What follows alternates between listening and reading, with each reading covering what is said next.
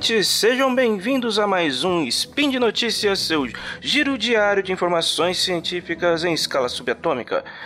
Eu sou Ronaldo Gogoni e hoje, sexta-feira, prenúncio de final de semana, dia 8 Causian de 2020 no calendário fake, ou dia 18 de setembro de 2020 no, no calendário que vale, falaremos de tecnologia e as notícias de hoje são: Google quer oferecer consultoria de ética em inteligência artificial. O FDA aprova o primeiro aplicador automático de insulina para crianças e a linguagem de programação educacional Scratch é banida da China. Ok, vamos nessa, tudo aqui é muito rápido, sobe a vinheta. Speed Notícias.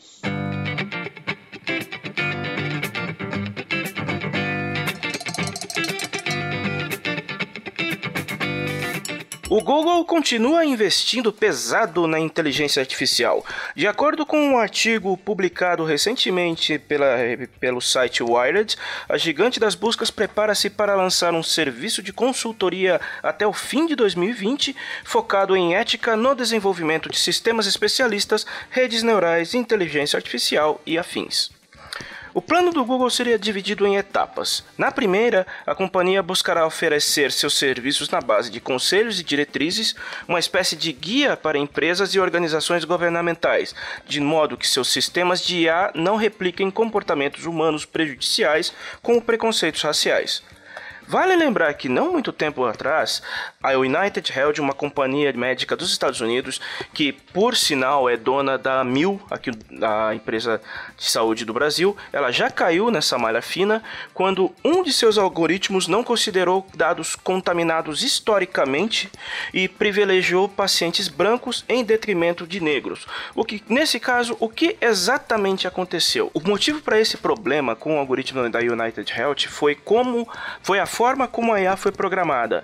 Ela não foi ensinada a distinguir pacientes com base na cor de pele, o que seria, obviamente, um crime. Ela não pode fazer isso. Porém, a, o sistema especialista priorizava pacientes que tinham mais condições de gastar com despesas médicas, permitindo que estes furassem a fila para tratamentos diversos.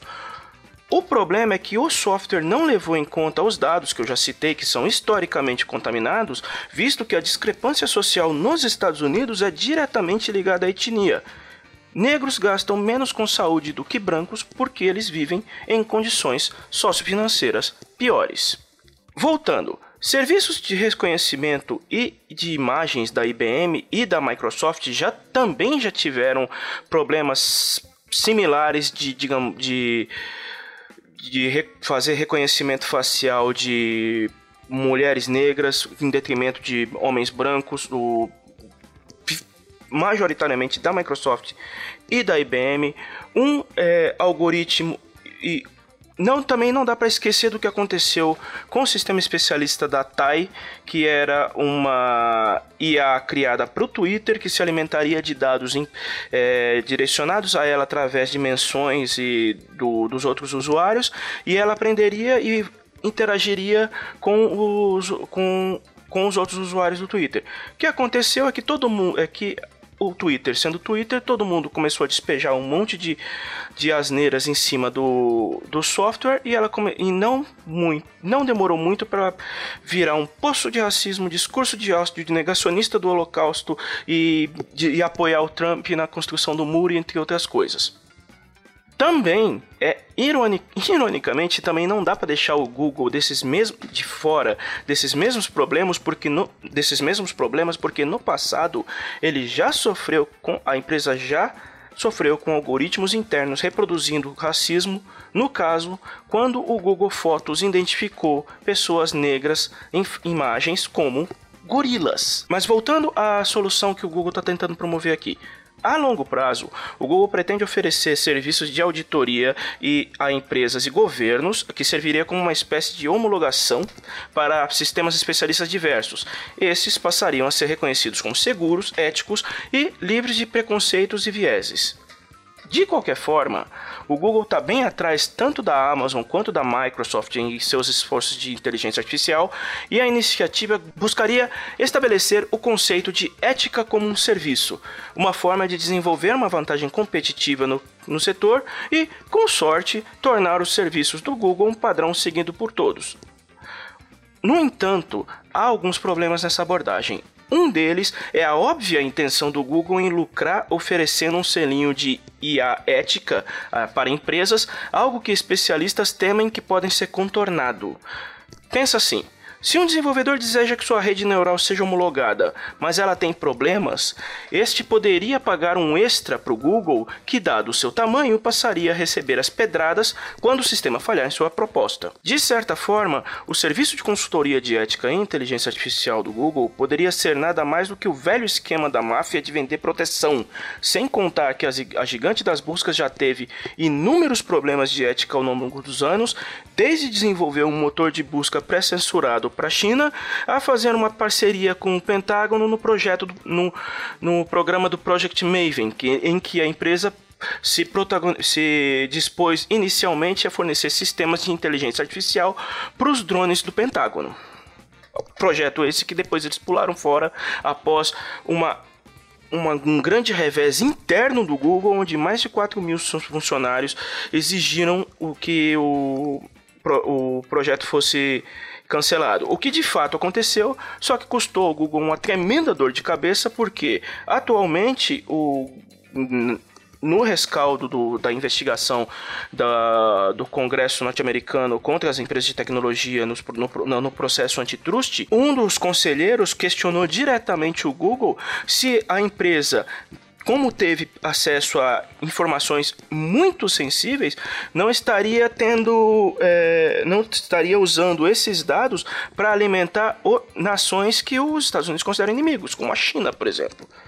O Google negou totalmente as acusações, até porque elas foram feitas sem fundamento nenhum, sem prova nenhuma, foi mais um questionamento ideológico por parte de um dos conselheiros, que por sinal é republicano, e mas de qualquer forma, é um abacaxi que o Google arrumou que ainda está tentando descascar. Aplicadores automáticos de insulina existem no mercado há pelo menos 4 anos. Não confunda com os aplicadores programáveis, aqueles que, que você é, programa um horário para ele que ele para que ele injete a, a, insulina diretamente numa dose fixa no, no seu sistema. Um aplicador automático, na verdade, ele faz, ele faz o trabalho de ler os níveis de insulina no, no sangue. Quando, ele de, quando o aparelho detecta um nível anormal, ele injeta de, sozinho a, a, insulina sem que seja programado. É um dispositivo que administra doses do hormônio ao detectar a variação nos níveis de glicose com paciente, no paciente com diabetes. Para isso, ele faz um monitoramento constante do estado dos, do nível de insulina do, do usuário. No entanto, todos esses dispositivos até o momento eram voltados para jovens ou para adultos. Agora, recentemente, o FDA, o, Food and Drug Administration, o órgão dos Estados Unidos equivalente à Anvisa aqui do Brasil, ela aprovou o primeiro equipamento do tipo para uso por crianças pequenas. Só contextualizando, a diabetes tipo 1 é uma doença que pode se desenvolver em jovens e até crianças, caracterizada pela incapacidade do organismo de produzir insulina, seja total ou parcialmente, o que leva à elevação dos índices de glicose, ou os açúcares, no sangue. Diferente da diabetes tipo 2, que é mais comum, onde 90% dos pacientes portadores de diabetes desenvolvem esse tipo, e que ela acomete principalmente adultos a partir dos 40 anos e tende a se manifestar por conta dos hábitos, como má alimentação, sedentarismo e etc., a diabetes tipo 1 tem origem autoimune, com o próprio organismo atacando as células beta do pâncreas responsáveis pela secreção da insulina. Se a diabetes já é uma doença especialmente complicada em adultos devido às restrições alimentares que o paciente precisa se impor, imagine o mesmo em uma criança, em que um simples sorvete pode fazer um mal danado. O controle da doença em pequenos precisa ser ainda mais severo e a maioria dos pacientes mirins depende de, de aplicações rotineiras de insulina. O que nos leva à Medtronic, empresa de equipamentos médicos que atua inclusive no Brasil. Esta foi a companhia que conseguiu aprovação para o MiniMed 670G em 2016 pela FDA, o primeiro dispositivo automático para aplicação de insulina sem que, sem que ele precise de intervenção do paciente. De novo, um aplicador automático ele, ele funciona com monitorando o estado constante do paciente. Ele não é programável, você não precisa programar no aparelhinho um horário para ele injetar a insulina, que são aparelhos bem mais antigos. O dispositivo original é voltado para pacientes com idades a partir de 7 anos, mas é essencialmente usado por, essencialmente usado por jovens e adultos. Agora, uma autorização da FDA permitirá que a companhia prossiga com os testes de uma versão aprimorada, que é o MiniMed 770G, que vai habilitar o uso por crianças entre 2 e 6 anos.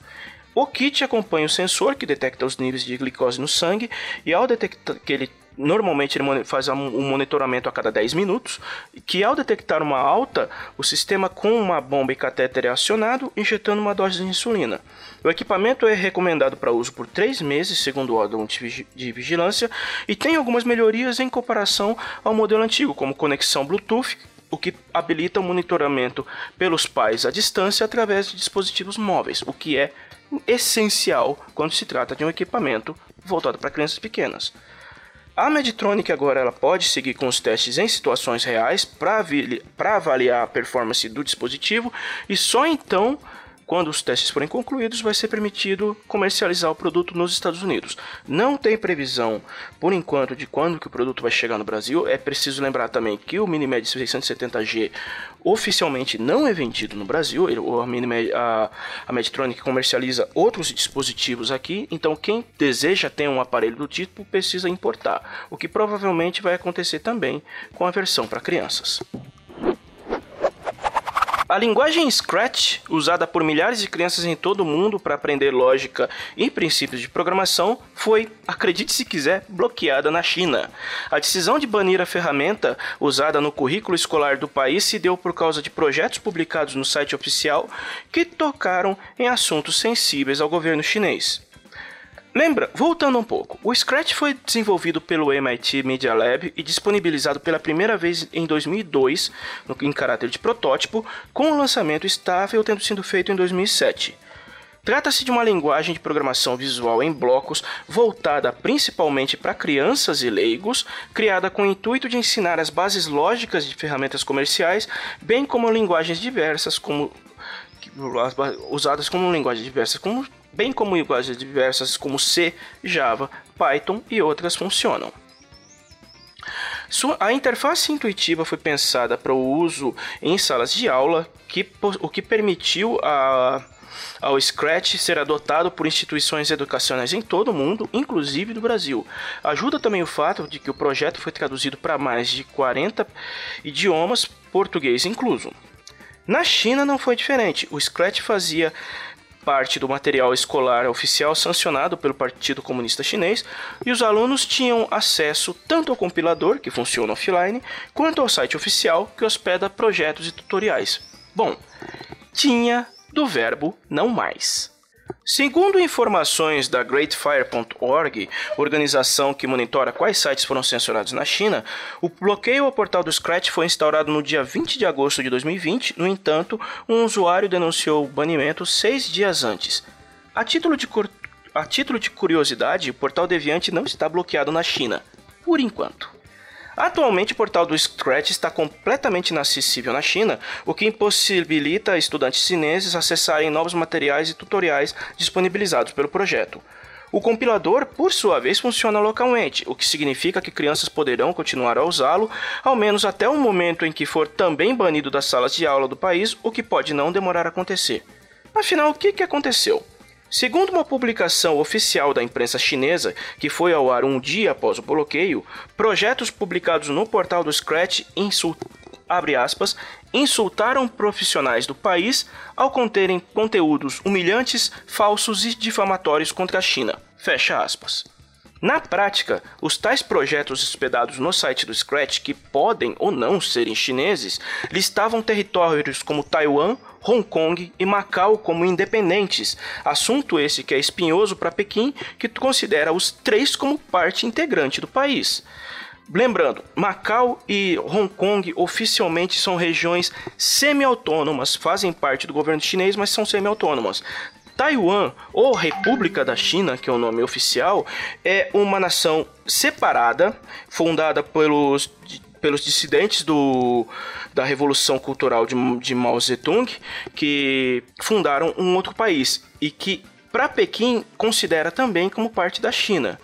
Basta ver a atual situação de Hong Kong e lembrar que no passado o premier Xi Jinping ameaçou invadir Taiwan e impor uma reunificação forçada do país à China continental para entender o quanto esse assunto é sensível para os chineses, para o governo chinês no caso. Segundo o governo, qualquer site ou serviço que atue na China e que publique informações sobre o país deve seguir as regulamentações do Partido Comunista da China, o que, em última hipótese, deveria levar à censura dos projetos considerados problemáticos pelo partido no, no território. Como isso não aconteceu, o portal foi banido inteiro. Segundo a imprensa local, o banimento do Scratch seria uma forma de fomentar o desenvolvimento de linguagens de programação locais, tanto comerciais quanto educacionais, de modo a depender cada vez menos de produtos externos. É preciso, claro, lembrar que desde os embrólios entre China e Estados Unidos envolvendo empresas como a ZTE e a Huawei, ou produtos como o TikTok, que, que se tornaram comuns, o, o desejo interno de eliminar produtos e soluções de outros países a fim de desenvolver os próprios vem se tornando cada vez mais forte na China. Problema é que uh, os estudantes chineses vão pagar tendo o acesso ao Scratch, que é uma excelente linguagem de programação é, para ensinar lógica para as crianças. Inclusive, tem projetos juntos com, com a Disney que empresta seus personagens para programas de ensino é, de, de programinhas básicos e simples. Você pode encontrar projetos usando os personagens de Minecraft também. Então, os estudantes chineses perdem com o bloqueio do acesso ao Scratch, mas China sendo China, provavelmente não vai demorar muito até que eles inventem uma linguagem de programação igual ao Scratch, mas desenvolvida no país e que vai ser usada no lugar dessa. E vamos ficando por aqui, lembrando mais uma vez que os links para as notícias comentadas nesse, neste episódio se encontram na descrição do vídeo. E também não se esqueçam, se você deseja que este e outros projetos do portal continuem no ar, ajude com nossa campanha de patronato através dos links para o Patreon, Padrim e, Pic e PicPay, ok? Então é isso, nos vemos no próximo episódio. Logo mais, tem mais. Até!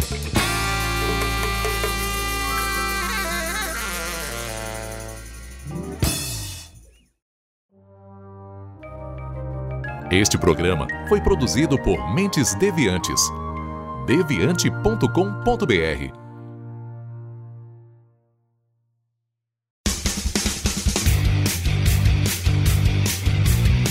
Cortes, edição de podcast.